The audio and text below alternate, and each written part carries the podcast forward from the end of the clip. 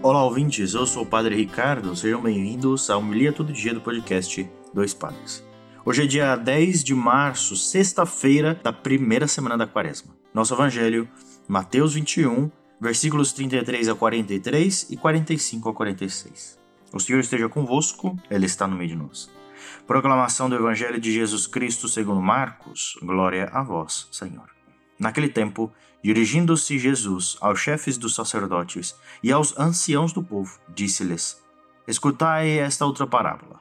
Certo proprietário plantou uma vinha, pôs uma cerca em volta, fez nela um lagar para esmagar as uvas e construiu uma torre de guarda. Depois arrendou-a a vinhateiros e viajou para o estrangeiro. Quando chegou o tempo da colheita, o proprietário mandou seus empregados vinhateiros para receber seus frutos. Os vinhateiros, porém, agarraram os empregados, espancaram a um, mataram a outro e ao terceiro apedrejaram. O proprietário mandou de novo alguns empregados, em maior número do que os primeiros, mas eles os trataram da mesma forma. Finalmente, o proprietário enviou-lhe o seu filho, pensando: Ao meu filho eles vão respeitar. Os vinhateiros, porém, ao verem o filho, disseram entre si: Este é o herdeiro. Vinde, vamos matá-lo e tomar posse da sua herança. Então agarraram o filho, jogaram-no para fora da vinha e o mataram. Pois bem, quando o dono da vinha voltar, que fará com esses vinhateiros? Os sumos sacerdotes e os anciãos do povo responderam: Com certeza mandará matar de modo violento esses perversos, e arrendará a vinha a outros vinhateiros, que lhes entregarão os frutos no tempo certo. Então Jesus lhes disse: Vós nunca lestes nas Escrituras? A pedra que os construtores rejeitaram tornou-se a pedra angular.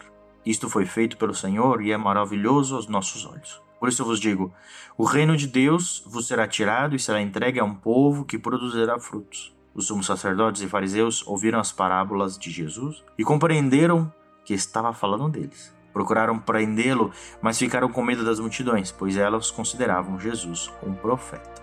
Palavra da salvação, glória a vós, Senhor.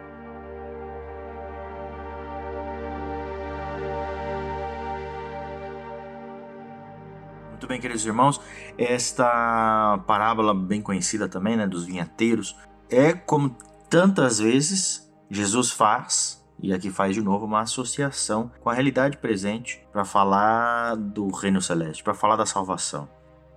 Deus que tem a vinha, que tem aqueles que cuidam e a mantêm, somos nós, seres humanos, mantemos a, o mundo, a terra, e manda profetas, manda mais profetas, manda lei, manda tantas pessoas antes para anunciar o reino, manda seu próprio filho. Né? E ainda assim muitos não escutam, muitos se acham donos dessa vinha, donos maiores que o próprio dono, podem fazer o que querem.